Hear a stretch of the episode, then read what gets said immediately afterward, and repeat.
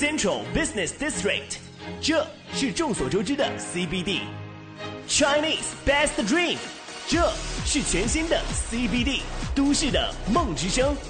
FM 一零一点八，风尚 CBD。好的，时间走到了十四点零五分，欢迎各位走进正在为您直播的风尚 CBD 之阿龙说北京。各位好，我是王小宁。我是赵宇，大家好，我是阿龙。好久不见了呃阿龙很高兴和榜眼那个王小宁 你也听说这事儿了？啊，第二名呢。刚才被窝间都讨论这事儿呢吧？对，对对，嗯，特别不可思议，我是特别想让就阿龙 动了。最后一个知道，你知道吗？阿龙因为是一直要对人是要求比较严格的，嗯对对对，好不容易有有一点小成绩是吧？也但我发现老专家对人好像要求并不是很严格。那是看人的这个角度不太一样，哦对不对？就像我每天我们的节目的角度也不太一样。老专家是看着自己那个孙子的感觉，你知道吗比较疼爱。对不是儿子那一辈儿，这是孙 孙儿那一辈儿。对对对对对，所以沾了一个光，哎，对嗯，嗯，啊，所以今天本期节目的主讲人王亚宁为我们带来的是《话说金丝楠》。，对，金丝楠木给我们讲讲。对，话说金丝楠是，对，金丝楠木是这样，它的木质特别好。赵一早出去喝口水。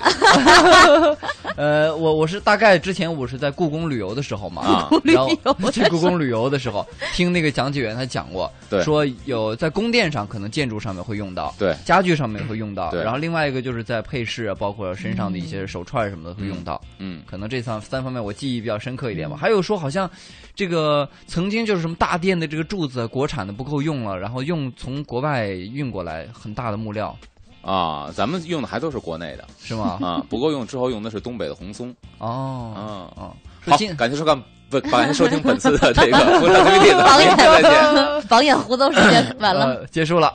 其实说到这个用木材呢，嗯。这个在中国古代不是特别讲礼制嘛，嗯。就是说用木材，什么地方定都，就是东西南北中这国都它不一样，嗯。它建都立社，它用的木材都不一样。哦，这样，所以说呢，刚开始说这《论语》当中，孔子也说过一句话，嗯。说什么呢？凡建邦立社，就是嗯。定国安邦，嗯。然后社呢就是社稷，立社各以其土所宜之木。就是说，你这个建邦立社的地方不一样，用到的木材也不一样，哦。才符合礼制。那具体应该用什么呢？在《论语注疏》里边就很有意思，说嗯社者，无土之总神，故凡嗯建邦立国，必立社也。就告诉你，建邦立国先要建这个社稷，像北京嗯设计坛就在中山公园，嗯对吧？然后他非常详细的说了各地方应该用什么木。他说夏都安邑宜松。夏都应该用的是松木，然后呢，嗯殷都伯以柏。那么殷商的首首都呢，你建这个设计应该用柏木。嗯然后周都封号，现在陕西一立用栗木，是各以其土所宜木也。就告诉你这几个地方用的木材是应该不一样的。嗯啊，这是在孔子那个年代他说的。那么这个是在什么时候基本破除了呢？唐朝之后，基本上破除了这种说我这个地方该用什么木，在唐朝的首都就会用到好的木料。但是有一点要特别提示一下，就是说，其实我们现在看到的好的硬木家具，嗯。在故宫馆藏的这些研究员研究发现呢，最早追溯到万历朝，嗯，出现了这种硬木家具。嗯。万历朝之前就是明初，嗯。朱棣定都北京的时候，嗯。那个时候人使用的修漆家具，刷大漆的，嗯。啊。所以他用的木材很多 不是硬木，哦，因为硬木有一个缺点，它的优点不言而喻嘛，嗯它的缺点是挂不住漆，因为它的嗯密度太大了。你像紫檀木刷漆很容易掉，嗯但是松木呢，因为它这个木材比较软，嗯然后空空隙也多，哎，它能吃进去这个漆，嗯所以它容易挂漆。嗯那么在故宫博物院，其实现在我们看到的就是完全裸露的，顶多是烫层蜡的硬木家具，都是万里朝之后的哦啊。，这个时候出现，大家觉得这个木材非常的好。嗯然后咱们说到这个楠木，楠木分类嗯在《博物要览》当中分成三类嗯嗯啊。现在我们能听到的金丝楠是其中的一类，嗯，他把每一类的特性说的非常的明确。嗯他说第一呢，香楠啊，嗯这是三类里边第一类香楠。嗯说木微死而带清香，纹理很美，就这种木头是带清香的，嗯确实是这样。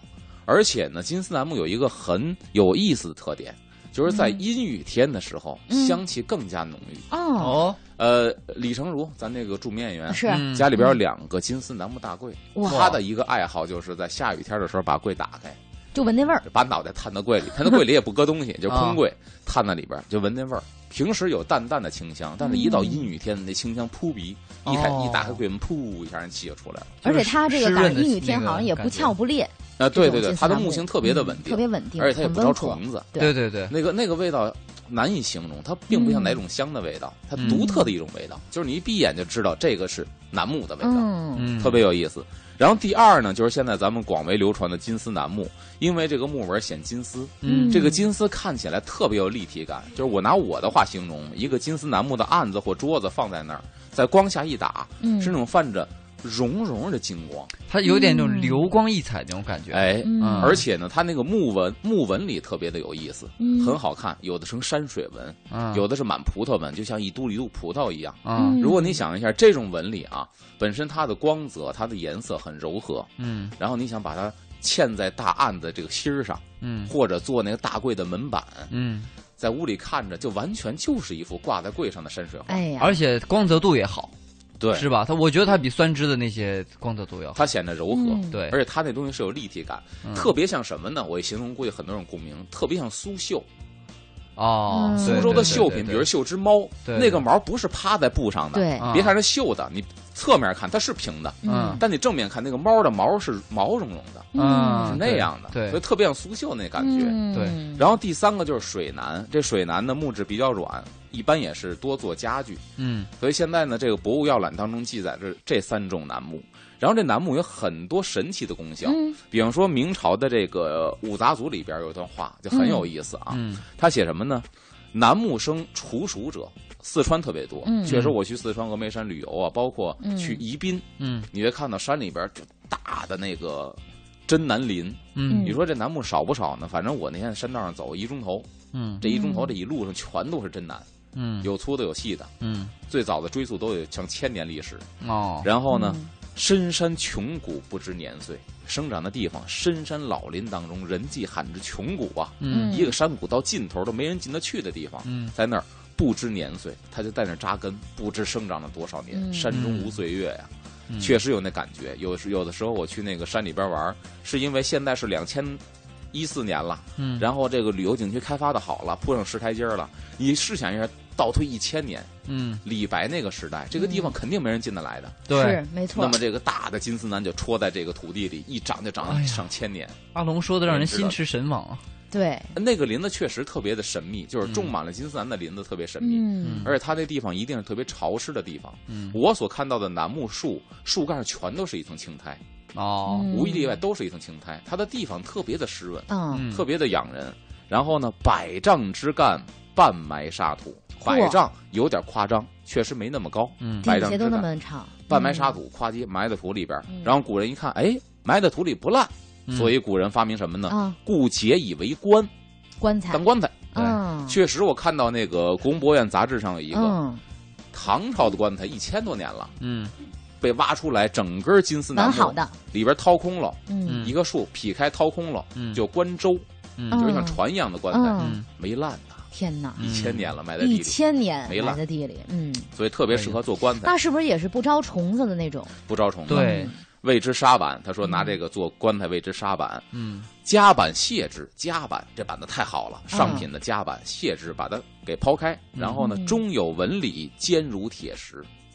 那个楠木有的坚如铁石呢，就是说，尤其在这个土里和沼泽里埋着的，嗯我见过，真的，你拿两块叭叭一敲，跟石头一样，当嗯。当当那声都不是木头声儿了。啊，啊。我们做家具的肯定不是这样的密度非常大。但那个常年在土里埋，那密度非常之大，嗯。腐烂呢去掉，然后就剩那个芯儿，哎呦，真是坚如铁石。嗯，视之者，这有意思了，啊视之者以暑月做盒，暑月嘛，暑假的暑，嗯。就是三伏天儿做盒，拿金丝楠木做一盒，嗯嗯然后呢，盛生肉，经数宿起至，色不变也。拿一块生肉拽在楠木盒里边，嗯盖上盖儿，在夏天，这个七八九四这仨月，嗯，然后搁几宿，把盒打开，肉没臭，保鲜啊，那说明它是一个冬暖夏凉的这么一个功效，它有防腐的功效，嗯防腐很特别。嗯就是你拿别的木头盒搁生肉三天，嗯，到不了三天都臭了，但，这个搁数宿起之色不变。嗯防腐还防虫蛀，所以古代帝王呢，就是说害害怕担心自己，就是说身后啊，嗯这个呃遭受一些这个身体上的一些侵扰，嗯反正他们都希望就肉身不腐。对，肉对肉身不动啊。嗯，看个时间呢。我们到了十四点十四分，稍事先休息一下，回头马上回来。阿龙说北京，我们继续听听阿龙给我们讲金丝楠木。好的，十四点十六分，欢迎回到正在为您直播的风尚 CBD 之阿龙说北京，我是王小宁。我是赵宇，大家好，我是阿龙。嗯今天咱们说金丝楠木，或者说咱宽泛的说楠木。其实说到楠木呢，很多人一个误区。几年前我在十里河嗯逛店的时候，一个老大爷认出来跟我聊天，说：“你看这金丝楠木怎么怎么着？你看我戴这串儿挺好。”他那还真是楠木的，但不是金丝楠。嗯旁边一个大哥就跳出来说了：“你看你那个戴的都不吉利，那玩意儿死人做棺材使你戴身上，这就是一个民间的误区。嗯死人做棺材确实会用到金丝楠，嗯，它是一个好东西，但是活人也不是不用。嗯就像你说的，故宫里边的建筑，故对宫里边的家具都会用到金丝楠。只不过呢，很多人是被马三立先生太有名的那个白石会、嗯，那个贯口，啊。头顶福字，脚踩莲花，阴沉里儿挂三道大漆，金丝楠木的。啊。这这是马三立先生说置办棺材上好的棺材。嗯。啊，前门外万义祥棺材厂木材厂的棺材，大家都记住了，记住了嗯，它是做棺材的好料，但是做家具也没问题。戴手串儿也行。对它为什么好呢？有几个特性。首先，它树干特别的粗大嗯高直。嗯你想这个东西，就比如说盖一宫殿做柱子，嗯您说是您拿十根不太粗的绑上一根柱子结实呢，还是单根一根结实呢？那肯定是一一根结实。嗯，就是天气冷的时候，你穿十件 T 恤，你都没有一件棉袄来的暖和。所以啊，它那一根儿它是一整体的。嗯如果你没有这么粗的话，可能得很多小细的柱子夸夸捆成一个大粗柱子，一定是不结实。嗯所以楠木就有这个特性，又粗又直又高，所以它适合做这个。以至于在两两千零七年呢，江西出土一个东周的古墓，嗯这棺材有一个数据特别有意思，一块椁板，就不是棺材，棺材外头那一层嗯椁，嗯这椁板最宽的直径多少？你猜猜？就一根木头啊，一根木头直径直径宽我我感觉也一米五到头了吧，差不20米。一米五到呃，头了。没没，那人家二米是长度了 啊，一米六，嗯这么宽这，是迄今为止发现的最宽的一块。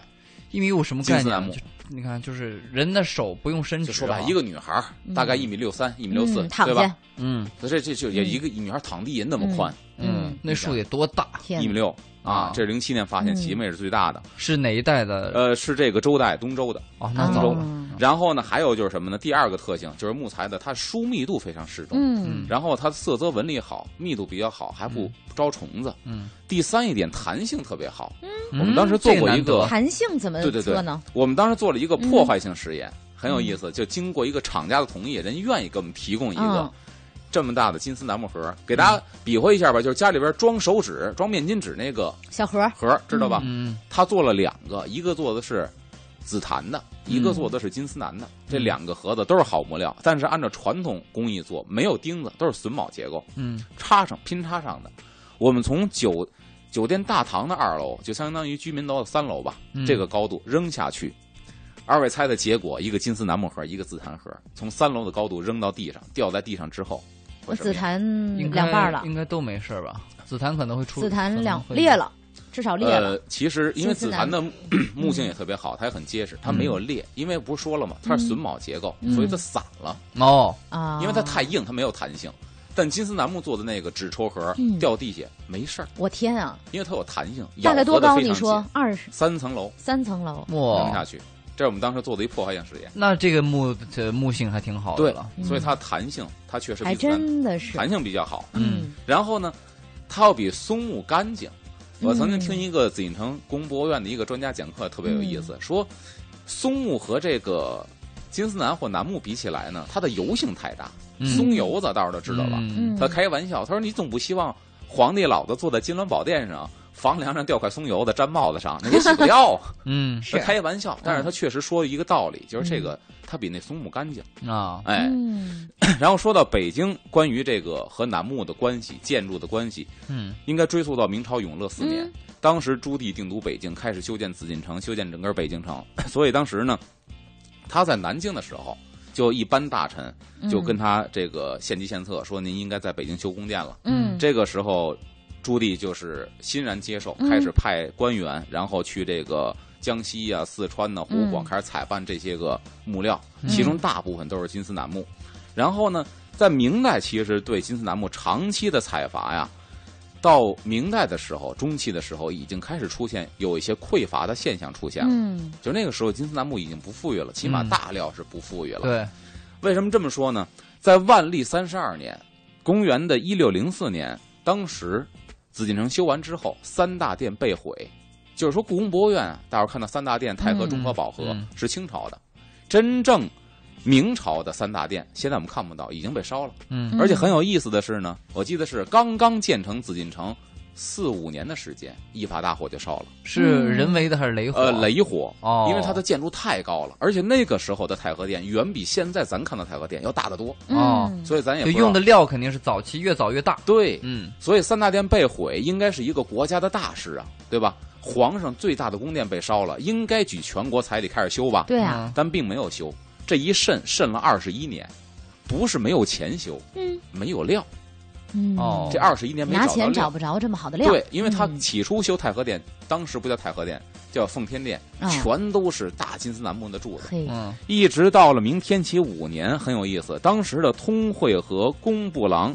叫陆旦元，嗯。在天津一个芦苇塘子里边，发现了前朝，就是万历朝，万历朝之前，嗯，永乐年间存下来的金丝楠木一千多根儿。哇发现这批料之后，赶紧报京城，京城这才开始启动修复太和殿。是藏起来的是吗？就是以备不时之需，然后万一再修个什么对行宫啊什么嗯的。哎，嗯而且当时谁也不知道藏的这一批。还有一种呢，就是我看那个紫禁城的纪录片，还有一种可能性呢，就是当年顺着那个河道下来的，嗯然后堆积在这儿呢，可能被人遗忘了，哦，因为当时都是。在四川采完之后，直接拴成木筏，嗯。然后直接搁在山坡上，等到山洪爆发的时候，嗯。把这大木筏子给冲到江里边，嗯。顺江，然后给一直拉到北京，啊。都是这么一个运输方式，嗯。对吧？而且那个时候木头大呀，所以北京神木厂给嗯。每个木头命名。嗯，我记住两个名字，你听这名字就知道这木头得什么样。一个叫钻江龙，嗯。一个叫恨江窄。嗯，你像恨江窄，你说这木头多 多长吧 还有一个老三叫想入海。然后 他再说，从明朝往后了吧，康熙年间也曾经下令采办过金丝楠木嗯来修这个建筑，直到后来发现呢，就是人力物力投入的太大。嗯康熙皇帝又是一个比较节俭的皇上，嗯所以下令这个事情停止，以至于呢，当时修建宫殿用什么呢？用松木做一个柱子，但是为了美观呢，松木外头包一层金丝楠的皮。哦，啊嗯达到这个效果，所以那会儿料已经不多了。然后说京城里边原样保留明代的，说原样保留明代的整体的金丝楠建筑。嗯最后一个东直门，嗯嗯，但是也拆了，嗯。就是北京这九门都没了嘛。最后一个拆的东直门，那是一个整体原样保留的，等于现在原样保留的没有了，嗯。基本都是后世说清朝重修或复建的了。嗯。然后你看这个故宫里边，乾隆给自己修的颐和轩，嗯。就是给自己专门修建的。乾隆这么会享受的一个人，嗯。给自己修建的都是松木的柱子，包金丝楠的皮。嗯，但我嗯我我我听过这么一个可能是野史啊传说，啊。就说那个呃当时清朝的木料不够用了，嗯，然后呢就动了点心思，看看这个明朝的那个陵陵陵墓里面有没有料可以拿拿出来用一下的。啊有？有这样的一个真有说法事儿吗有有，那个你看他的，你肯定听的是那个刘宝瑞先生的《君臣斗》《金殿斗志》，嗯，对吧？说你修拆了明陵殿座，修了这个乾清宫嗯，啊，对对对这确实重修过啊嗯，他用过那个嗯明陵的那个就是我我听的说法是把那个大殿呢，就是说想着外围那那那个那个那个地方呢，给它改不改吧，给它改小，规模改小了，对嗯还是给它用木料，比如改成松木的，对拆大改小，呃，让还是要按原来的建制给它建好，嗯别然后把那个大料拿过来 盖盖宫殿。嗯嗯，这有所以这是真事儿。嗯。嗯嗯然后咱下边说说，就是想欣赏金丝楠，还能去什么地方？北京有名的金丝楠木的建筑，嗯好吧？金丝楠木建筑，先说第一个，就是你刚才说的太和殿。嗯太和殿很有意思。公元一四零六年，当时这个在南京已经登基的朱棣，受这个大臣的启示，在北京开始要修建这个宫殿了，然后欣然接受，他就派心腹大臣，当时工部侍郎宋礼，然后这个石奎、古朴这些人去四川采办木料。当时有一个说法叫“入山一千，出山五百”，就是人呢。伤亡量非常之大，嗯一半人就没了一。千人，嗯都死在什么地方？采伐木料会死的，就尤其像你像我那个谁孟凡贵先生，嗯当时不是在这个兵团里待过吗？嗯东北就说，砍伐木头是会死人的，而且伤亡率也不低。为什么呢？嗯，它是哪个过程？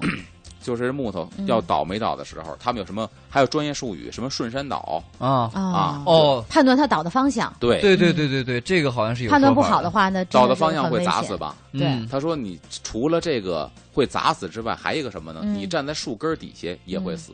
为什么呢？这树嗯倒的过程当中，你锯的这个口会崩起来，哦，对，，咔一下把旁边的人顶死了。杵，对对对，往后杵一下，所以说这个伤亡率很大。嗯还有还有野兽，没错，嗯。那嗯。东北东北虎、熊瞎子，嗯。但是如果在四川呢，在江西呢，毒蛇很多，嗯。嗯，而且呢，很多沼泽地会把人陷在里头，嗯。所以这伤亡率很大。入山以前出山五百，然后建好了四个月的奉天殿，嗯。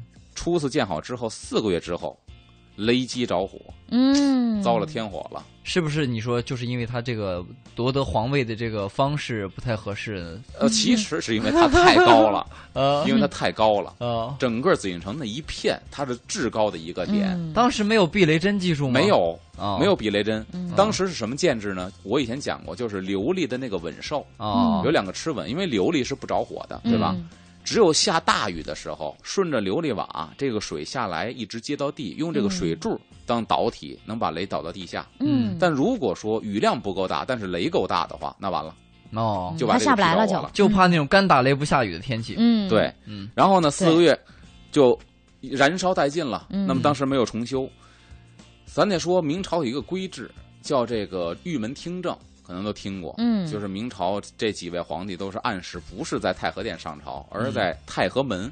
嗯太和门，咱们现在去紫禁城玩也能看到。太和门，您说春秋还好，冬天那么冷，夏天那么热。穿堂风为什么在太和门呢？嗯因为那时候太和门后边是一片废墟，哦，没有太和殿。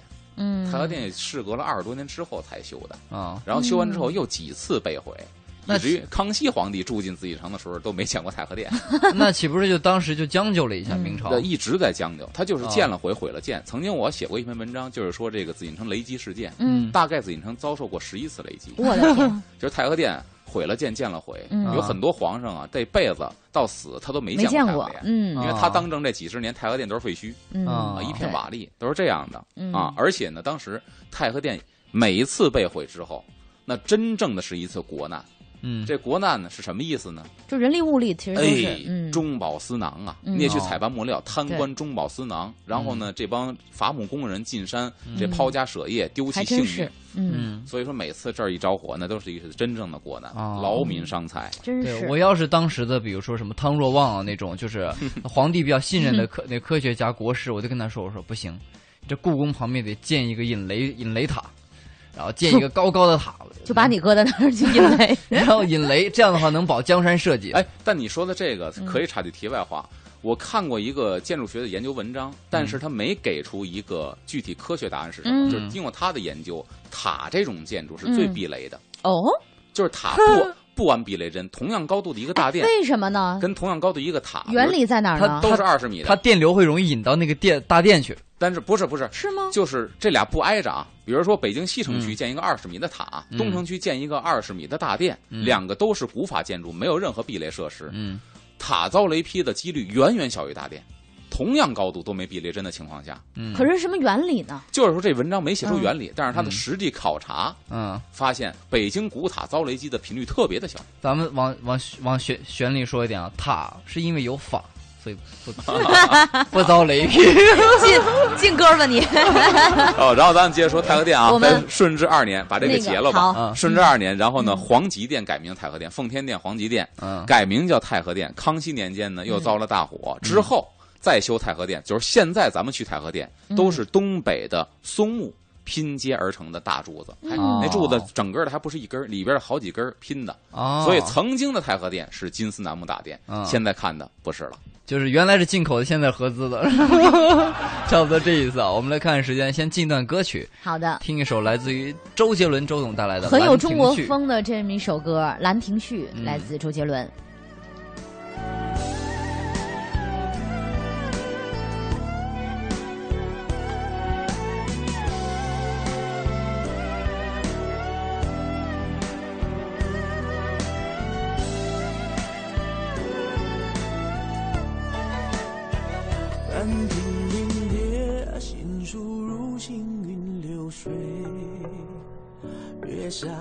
门推，心细如你脚步碎。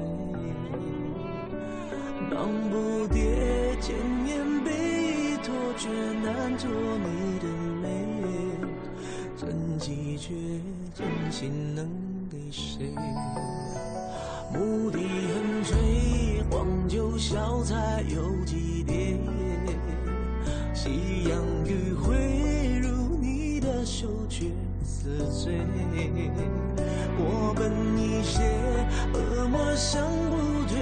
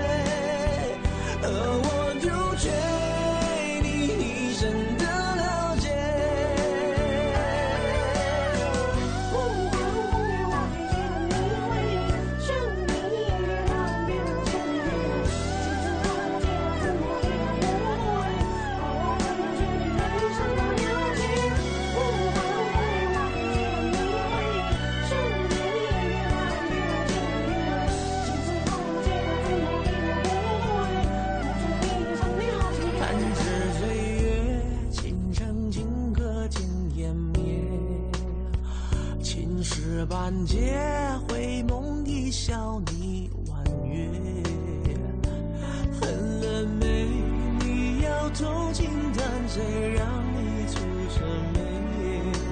二生归途有胭脂味。人雁南飞，转身一瞥你惊泪。举一把月，手染回忆怎么睡？又怎么会？心事密封绣花，写真这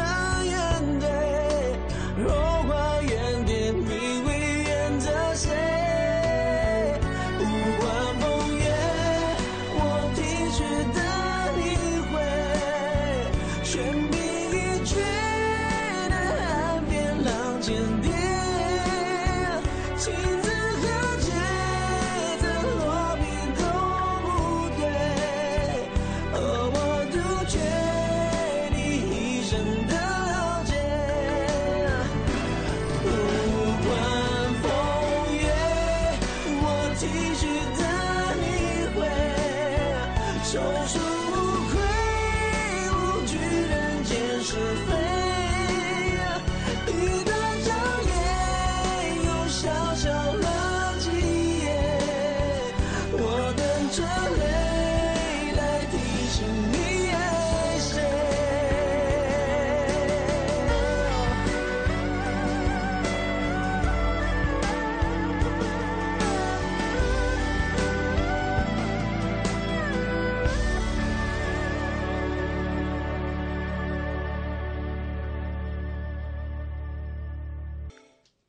欢迎回来，这里是风尚 CBD 阿龙说北京，我是赵宇。大家好，我是王小宁。各位好，我是阿龙。今天咱们主题说的是金丝楠啊嗯。刚才说到在北京哪儿还能看到金丝楠？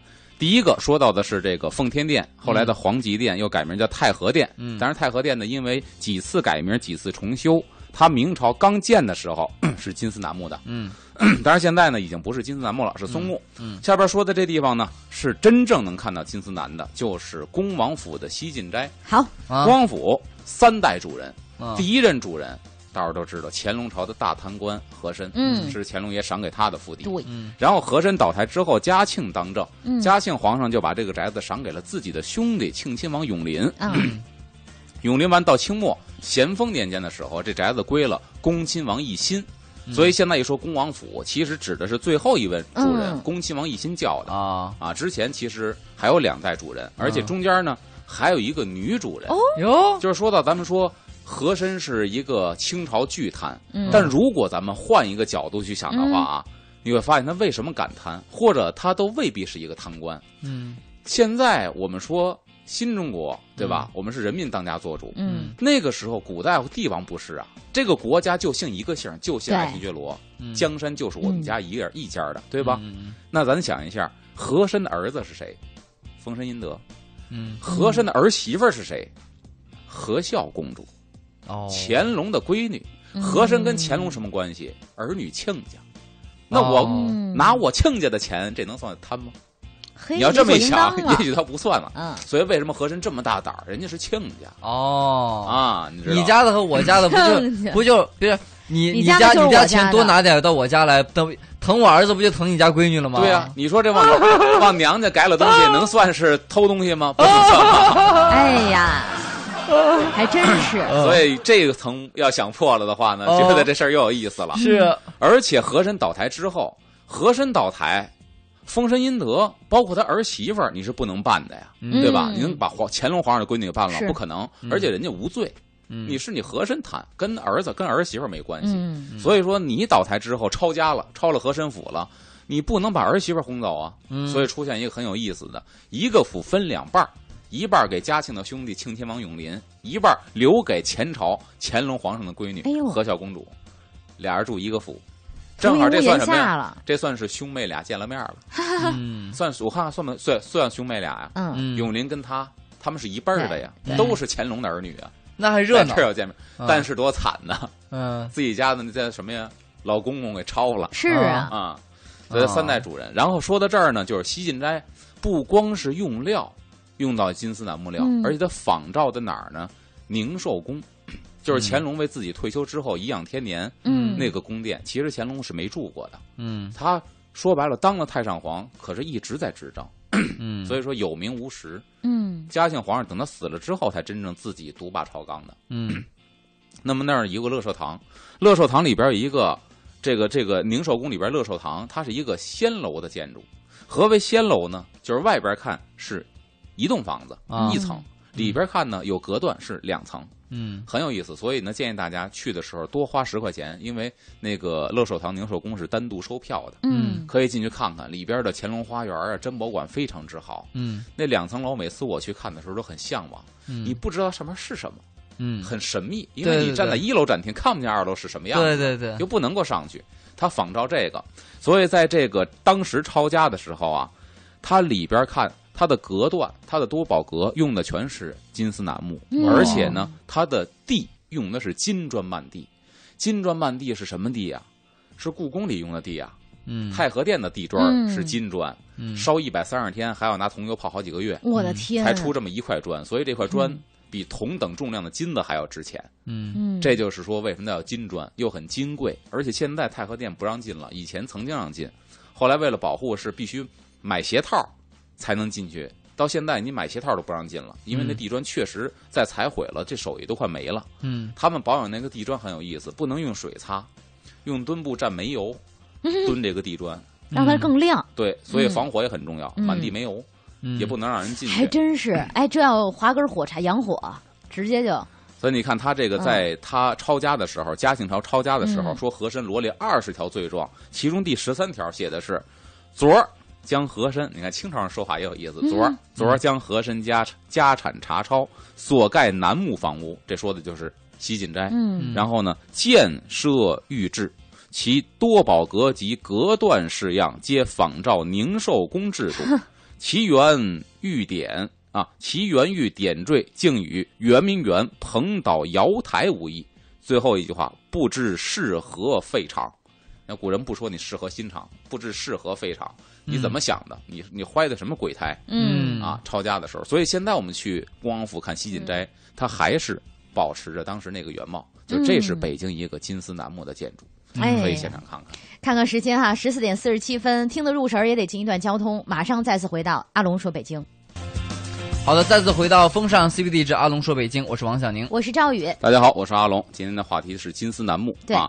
刚才说到这个北京的西晋斋恭王府里边是金丝楠木建筑，下边再去一个地方，嗯很有名气，就是天坛的祈年殿。哦嗯祈年殿在明朝永乐年间起初建设的时候呢，是祈谷用的地方，嗯就是它是天地合祭。嗯这一点从天坛的城墙可以看得出来，嗯天坛的围墙、嗯北边是圆，南边是方，嗯代表天圆地方。对吧？当时呢，它这个大启殿呢也很有意思。天坛祈年殿建设之初不是圆的，方的，嗯，长方形的大殿，就跟我们现在看到的故宫啊、太庙大殿无异，是长方形的，因为它记的是旗鼓，嗯。记的是地，不是天。嗯。南边那个圆球坛记的是天，所以天圆圆地方。啊，嗯我们也可以理解。嗯。一直到什么时候呢？就是嘉靖皇上当政，嘉靖皇上跟兄弟那儿继承完，从哥哥那儿继承完皇位之后呢，因为他爹不是皇上，只不过这个正德皇帝死的时候没有儿子，嗯。所以在底下这帮兄弟里边选了一个嘉靖皇帝上位了，